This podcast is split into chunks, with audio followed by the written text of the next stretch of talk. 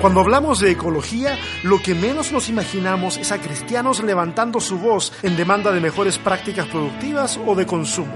¿Será que este tema no tiene importancia a nivel teológico? ¿O será que nos es más cómodo no ver que sí tenemos una voz que levantar? Bienvenidos al capítulo 19 de Sobrevivir con Fe, el podcast.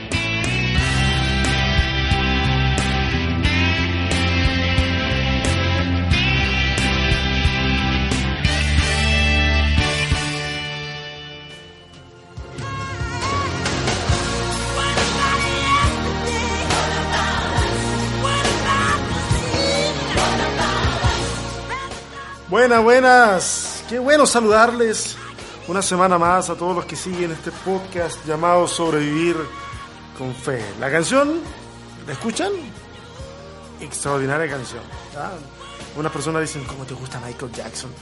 Pero, eh, por, por cierto, las acusaciones y todo eso. Pero ¿saben que a, nivel de, de artista, de composición, el tipo genial, extraordinario, nada que decir. Y muy ad hoc esta canción para el tema que nos convoca hoy en este capítulo que se llama Señorear la Tierra, una aproximación eco-teológica. Esta canción, que se llama Earth Song, es una canción que Michael Jackson compuso y la incluyó en su álbum History de 1995.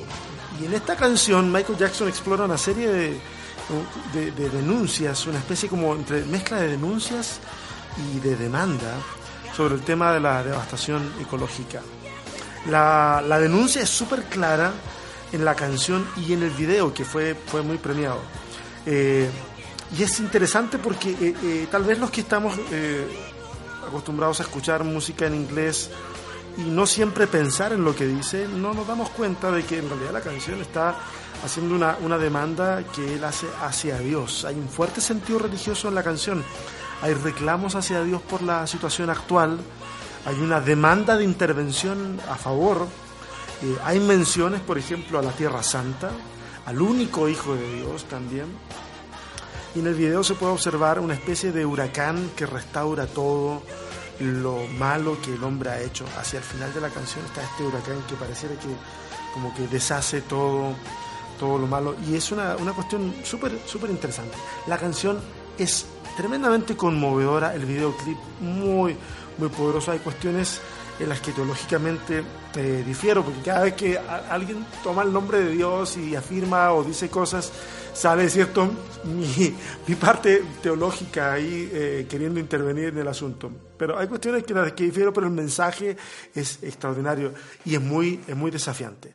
Eh, respecto a lo que difiero, es en ese acto mágico del final. Ah, ese acto mágico como que viene un ventarrón, entonces se agarran todo muy fuerte y todo queda restaurado, las cosas quedan como aquí no pasó nada.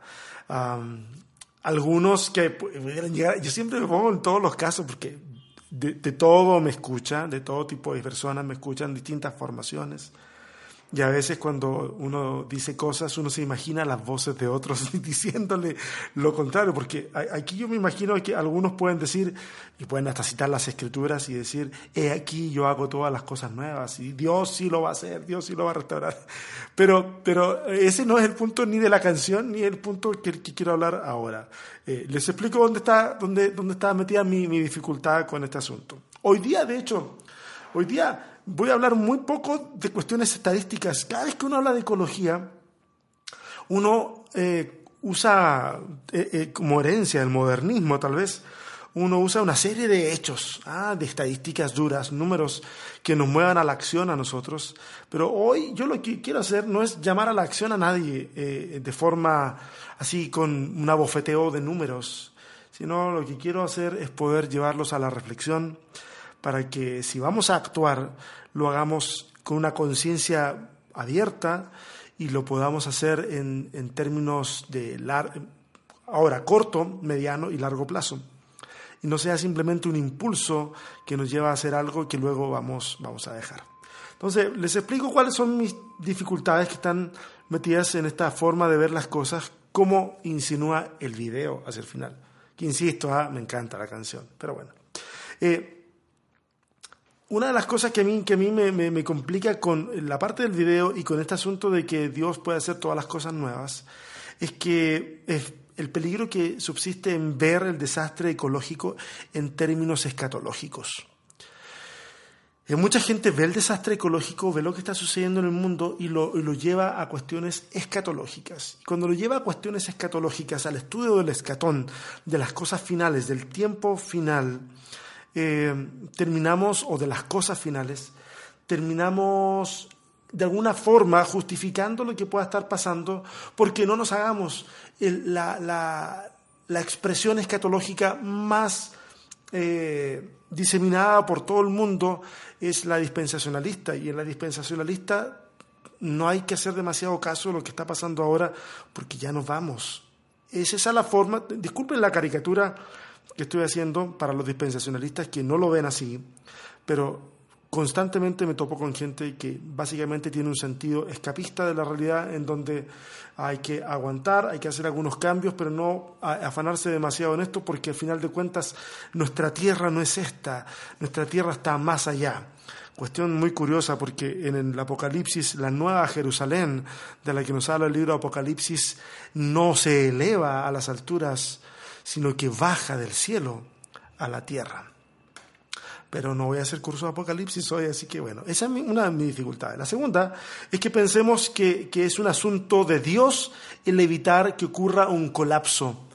Pensar de que es asunto de Dios que ocurra un colapso es una forma muy irresponsable de enfrentar una situación como la que actualmente estamos viviendo hoy nosotros como planeta en torno al desastre, a la debacle ecológica que estamos viviendo.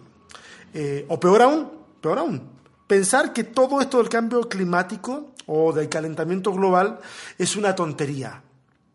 Usted puede creer, ustedes pueden creer que hay gente que con datos en la mano y eh, afirmaciones científicas estén eh, en contra de aceptar de que existe calentamiento global y cambio climático Científicamente estas dos cosas son distintas, están relacionadas, pero son distintas entre sí. ¿Ok? Ahora, lo triste o lo preocupante en realidad es pensar o es darnos cuenta de que hay gente que tiene en, en, su poder la capacidad para tomar una serie de decisiones que pudieran hacer de todo esto algo mucho mejor, mucho más llevadero, pero porque hay cierta eh, prejuicio al respecto o, negación al respecto, posiblemente no hagan demasiado.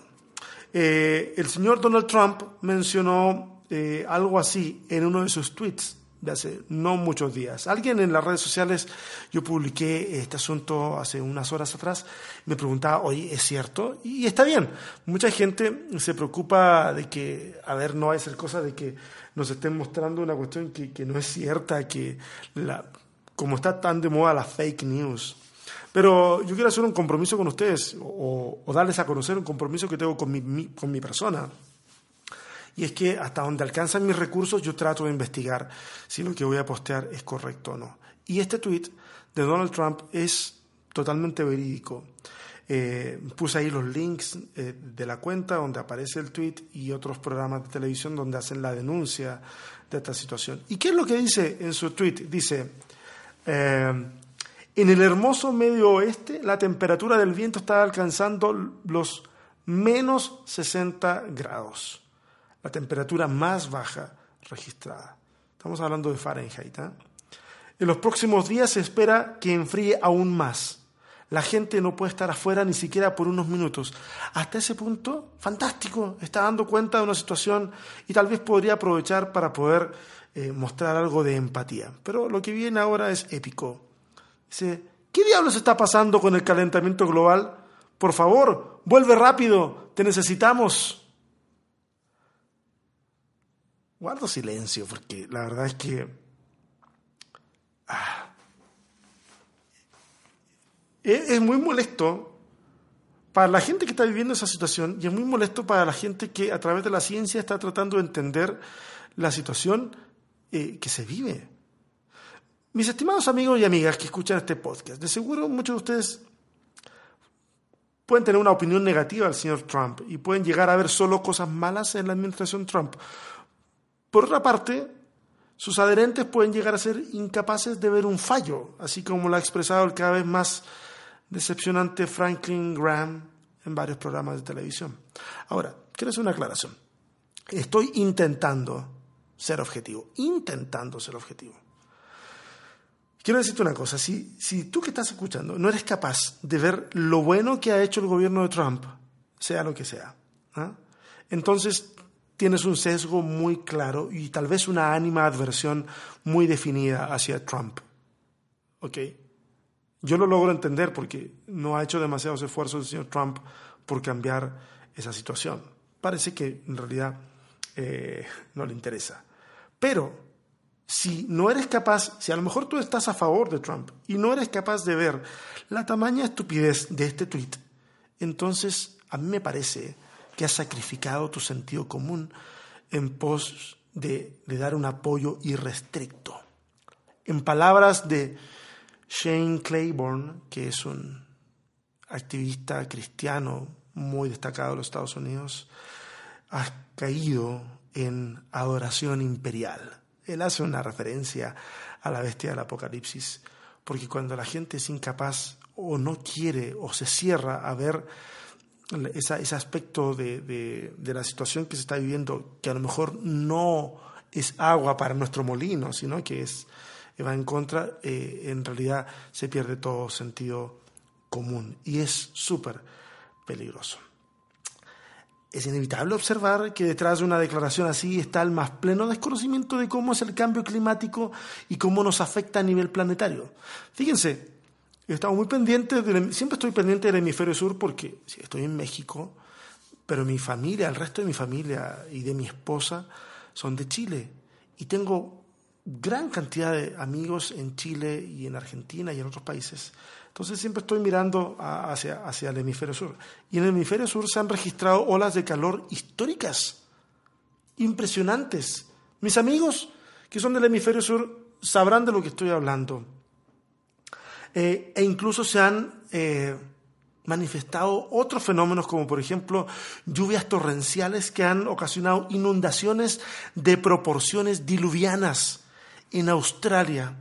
En Australia es bien curioso, en el noreste, noreste, sí creo, noroeste de Australia, están ocurriendo unas inundaciones inmensas al punto de que en los lugares eh, urbanos eh, se pueden ver eh, nadando o caminando en las partes secas a cocodrilos.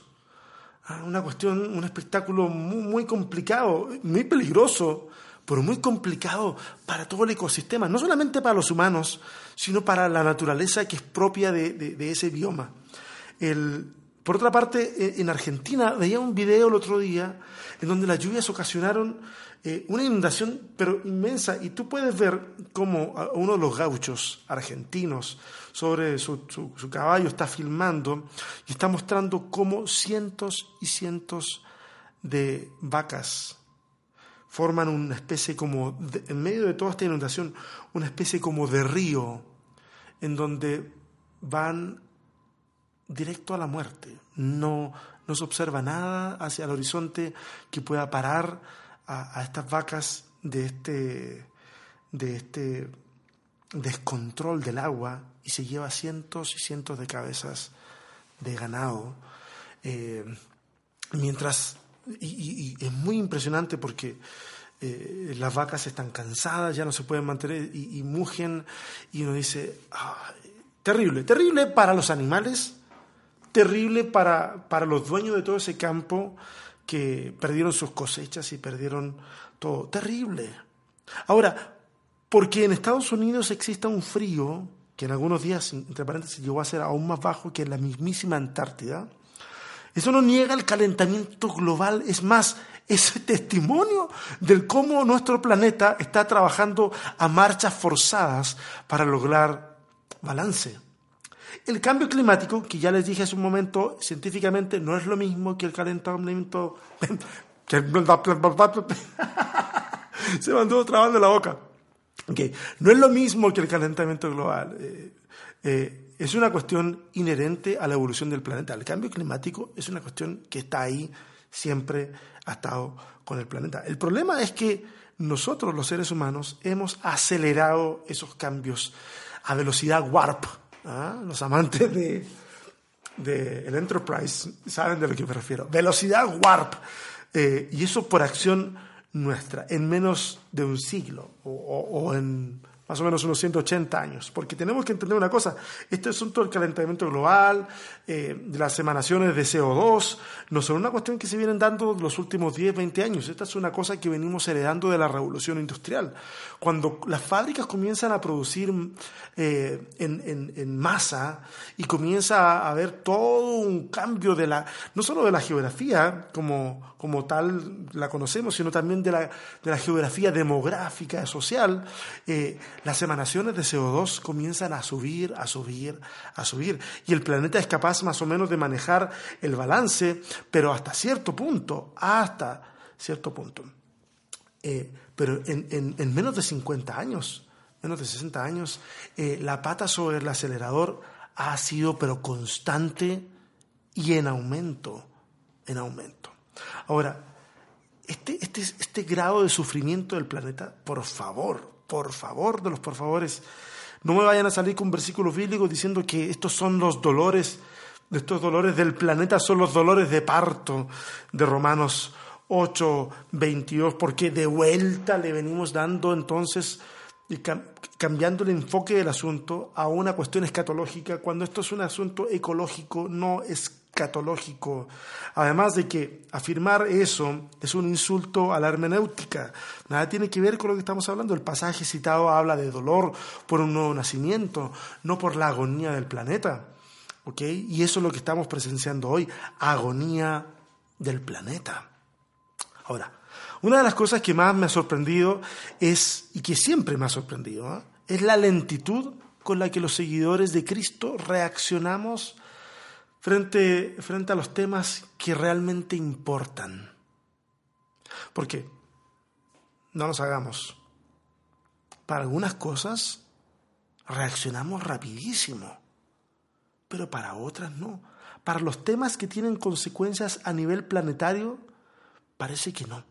Parece que son de poca importancia a la hora de la denuncia profética que al parecer hemos hipotecado. ¿A ¿Cuál es el precio? Póngale usted lo que quiera de acuerdo a su, a su realidad. Pero pareciera que para, para estas cuestiones de efecto global, nuestra voz profética es un adorno que aparece en las reuniones de domingo y nada más. Para el cristiano común y corriente, es más importante hablar de, de, oponerse al matrimonio homosexual que hablar de la corrupción a nivel país, por poner un ejemplo. O es más productivo y mejor visto oponerse al aborto que hablar de la reducción del uso de los plásticos. alguien puede decir, pero es que no hay comparación. Es que yo te puedo dar un caso, presentarte un caso en donde sí hay comparación con el tema del uso de los plásticos. No, vemos muchos cristianos protestando porque una carretera o un embalse o una fábrica van a destruir el hábitat de la flora y la fauna nativa del lugar, porque van a deforestar el área, contaminar sus fuentes de agua. Eso para muchos cristianos es señal de progreso, de trabajos. Y así, en una avalancha de pragmatismo egoísta, por cierto, pasamos a un segundo plano cuestiones que no solo afectan o afectarán a nuestra generación, sino que también lo harán con las generaciones venideras e incluso puede tener consecuencias cataclísmicas al nivel de extinción de la especie humana. Hace tiempo atrás me encontré con una cita de Albert Einstein. A lo mejor ustedes ubican esta cita. Al hombre solo le quedarían cuatro años de vida eh, en el caso que se extinguieran las abejas, ¿cierto? Perdón, debía haber dicho eso. Al hombre solo le quedarían cuatro años de vida. Sin abejas no hay polinización, ni hierba, ni animales, ni hombres. Bueno, en honor a mi, a mi rigor investigativo, debo decir que esa frase es falsa. es falsa. ¿ok? Esa, esa frase nunca la dijo Einstein. ¿Ok? Eh, no hay registro de que la haya dicho. Creo que su, su, su mención mm, eh, constatable es de como del año 94 y me parece que tiene que ver con unos apicultores en Bélgica. Eh, pero ustedes saben de que cuando uno quiere eh, argumentos a favor, pues uno utiliza lo que venga. Y si está firmado por Albert Einstein, pero con todo gusto lo voy a usar. Pero debo decirles que, que, no, que, no, que no se trata de eso. Pero hay otra persona, tal vez no muy conocida por ustedes, que se llama Jesús Manzano, que es un experto en biodiversidad. Algo sabe del tema. Y, él sí dice lo siguiente. A ver, Discúlpeme que yo le infle un poco el globo y luego lo reviente, pero es que no puedo, no puedo usar argumentos que no, no son reales. Él dice lo siguiente, este otro investigador, dice, si desaparece la biodiversidad de plantas y los polinizadores, a este modelo de civilización humana le quedarían pocos años. El ser humano sobreviviría, pero se reduciría drásticamente su número y desaparecería el modelo de civilización actual que mantiene desconectado al consumidor del productor, forzando que todos los consumidores fueran a la vez productores primarios para sobrevivir. Esa es una frase o un párrafo muy interesante, muy interesante, porque aborda el asunto no desde un punto de vista totalmente pesimista, pero sí nos está diciendo, miren, si esta cosa sigue así, este modelo no va a seguir y tal vez no se extinga todo el mundo, pero se va a extinguir gran parte de la población del planeta. Lo cierto es que, a diferencia de insectos y otras especies, que si desaparecen nos traerían consecuencias fatales, a diferencia de ellos, si los humanos desapareciéramos de sobre la faz del planeta, el planeta florecería. El planeta florecería.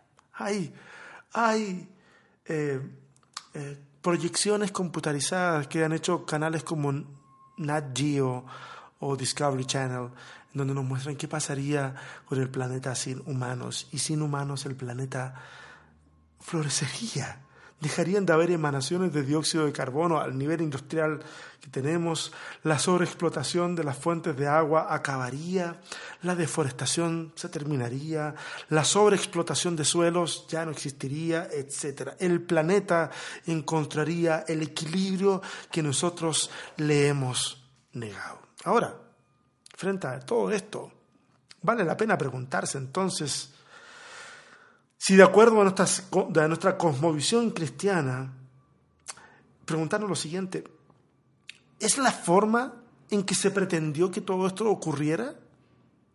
Desde nuestra cosmovisión cristiana. ¿Es así como Dios planeó que todo esto sucediera?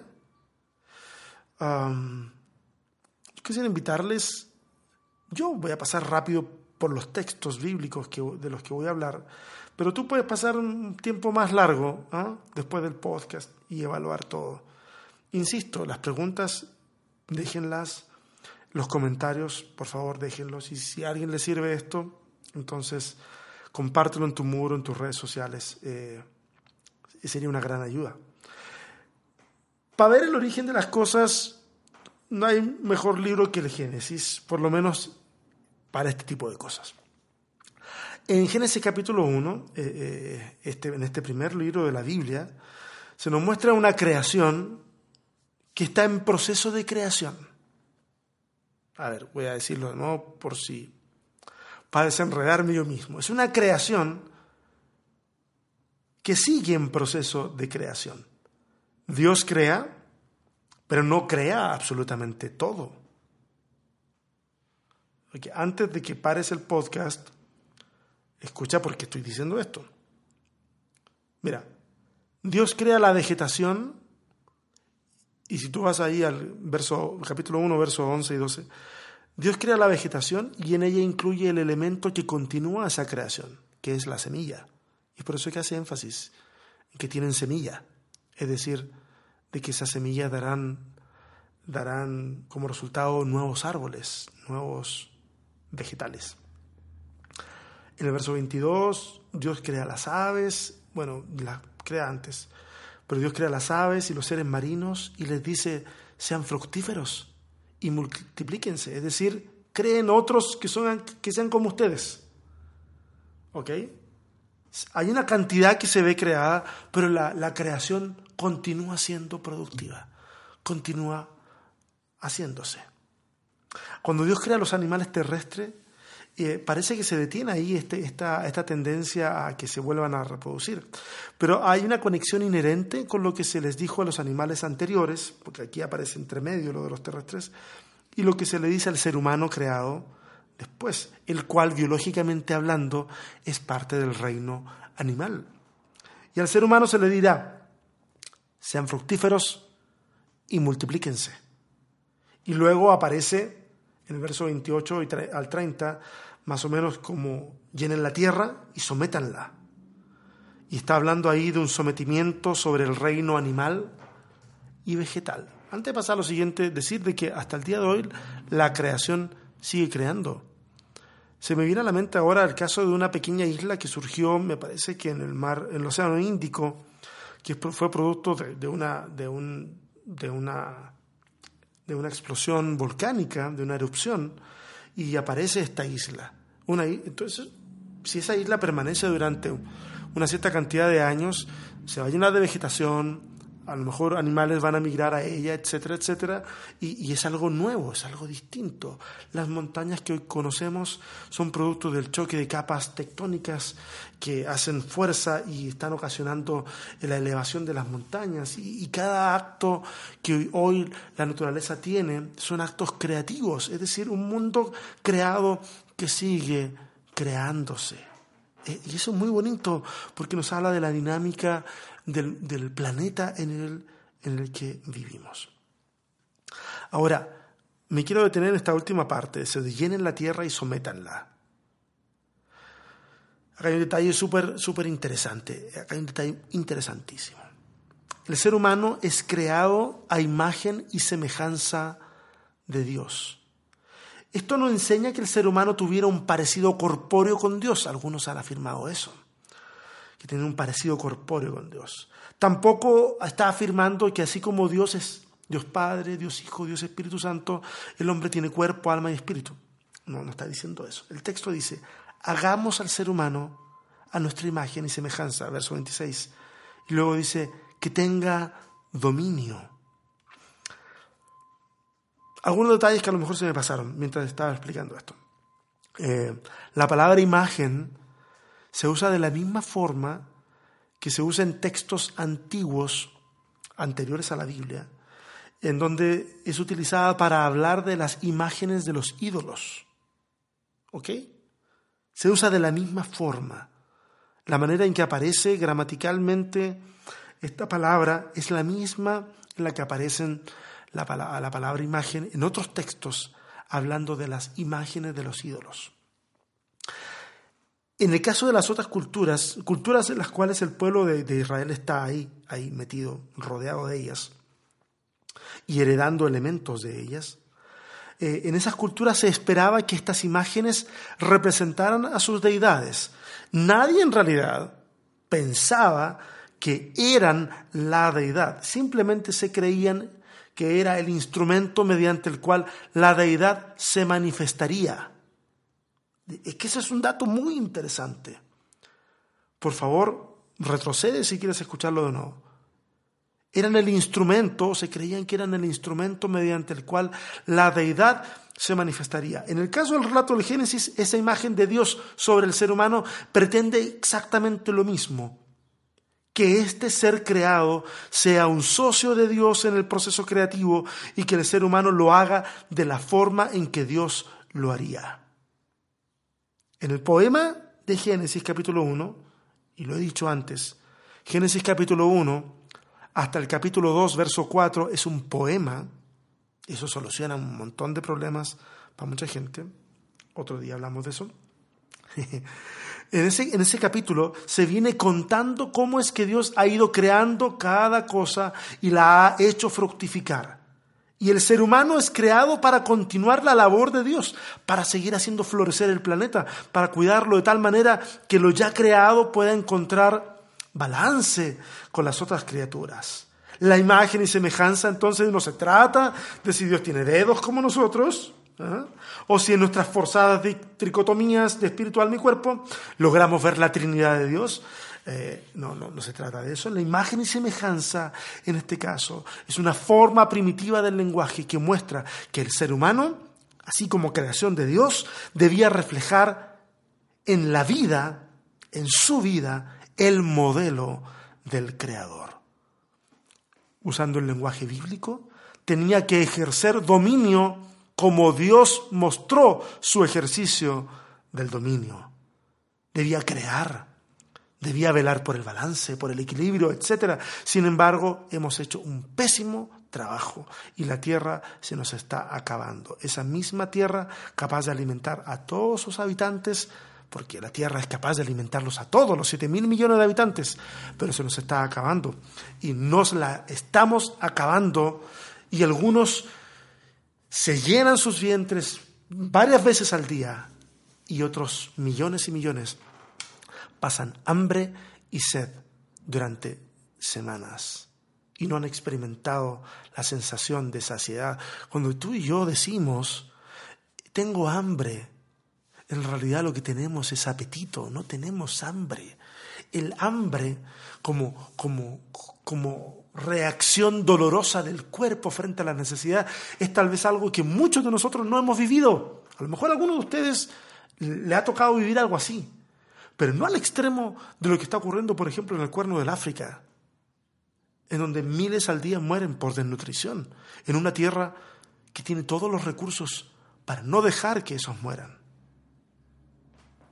Quiero irme a otro, de repente me entro a apasionar y como que parece que predico, ¿ah? pero no quiero predicar, en el podcast no. Eh, vamos a, tú puedes, yo te animo, busca tu Biblia después y ábrela en Levítico 25 y 26, los dos capítulos. Esos dos capítulos son muy interesantes porque nos relata cómo es que la bendición de Dios y el derecho de los israelitas de poseer la tierra prometida estaban en estrecha vinculación con la tierra misma. ¿Ok? Fíjense que hay detalles interesantes como por ejemplo este. La tierra debía ser trabajada durante seis años y luego tenía que tener un año de reposo. Dios les había prometido que si lo hacían así, el sexto año de trabajo de la tierra, esta, esta tierra iba a rendir lo de tres años, lo suficiente.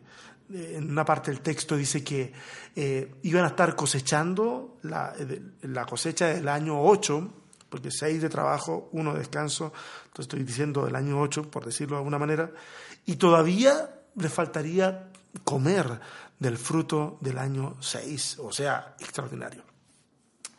Eh, está este respeto por, por, la tierra y por la propiedad asignada a las familias de Israel, de tal manera que se establece que cada siete años sabáticos, el año siguiente, en el año 50, ese año 50 sería declarado santo, el año de la cancelación de deudas, el año del jubileo, el año en que las tierras se iban a regresar a sus administradores originales. En el capítulo 25, verso 17, ese lo tengo apuntado aquí, dice, no se explotarán los unos a los otros, sino que temerán a su Dios. Yo soy el Señor, su Dios. Interesante, ¿eh? Porque aquí hay una cuestión que apunta al corazón mismo del ser humano y su egoísmo. Estas medidas pretendían controlar el enriquecimiento desmedido, pretendían establecer igualdad entre los israelitas. Este sistema de administración era la esencia de la vida social de Israel en términos de uso de los recursos de la tierra. Los beneficios de administrar la tierra de esta forma alcanzarían incluso para alimentar a los siervos, siervas, esclavos, incluso los extranjeros, los forasteros, podían ser beneficiados a través de esta forma de administrar la tierra. La piedra fundante, por lo menos en, la lectura que estoy realizando de este sistema, era la declaración que está en el verso 23 del mismo capítulo, del capítulo 25, que dice, la tierra no se venderá a perpetuidad porque la tierra es mía y ustedes no son aquí más que forasteros y huéspedes. ¡Wow!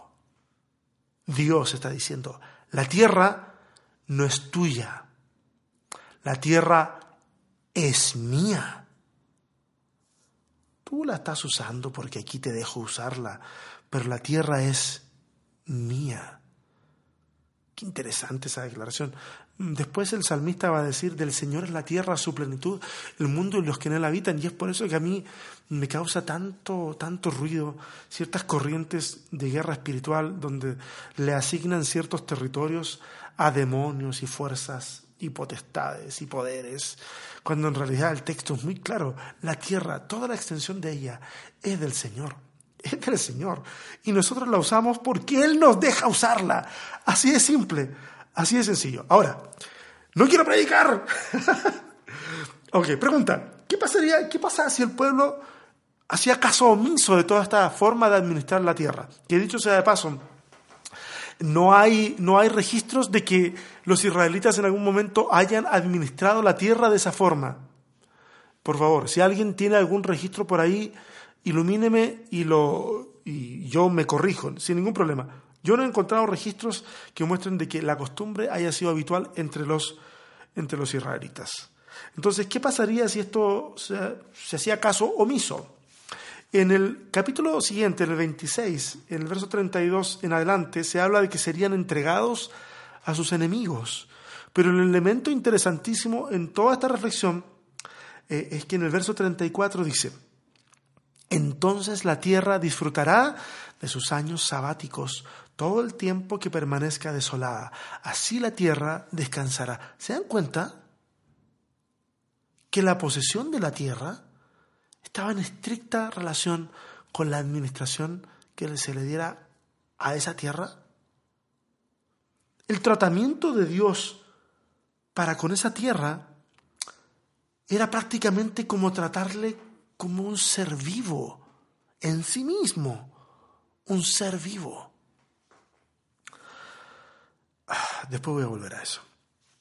Esta advertencia de que serían entregados a los enemigos y que la tierra iba a descansar, resulta tremendamente eh, interesante contrastarla con la realidad. Porque esto, esto que dice aquí en el texto de, Levítico es una cuestión potencial.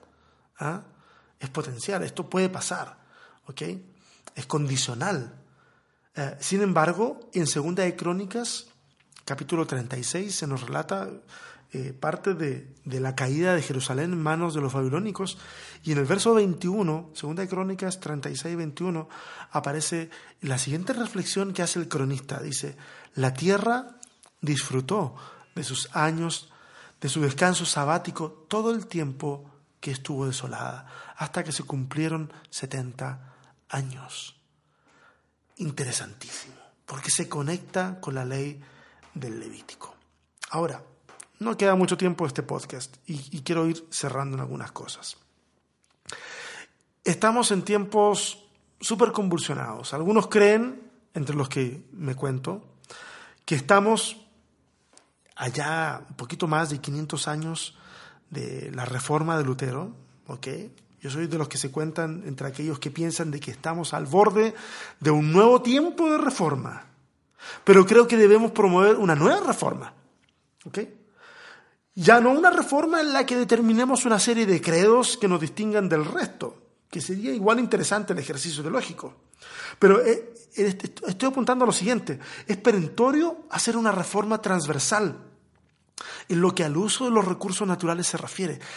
Es preciso deponer intereses egoístas. Y cuando digo esto no apunto a gobiernos ni a empresarios, Aquí estoy apuntando a la cristiandad toda, seguidor de Cristo en todo lugar donde estos se encuentren, para que en acciones prácticas de vida se generen los cambios que necesitamos en, en relación a la sustentabilidad, en relación al decrecimiento inteligente del consumo. Dije, no crecimiento del consumo, sino decrecimiento del consumo. Ver cómo es que nos arreglamos para consumir menos. ¿ok? Eh, esforzarnos en abolir la obsolescencia programada.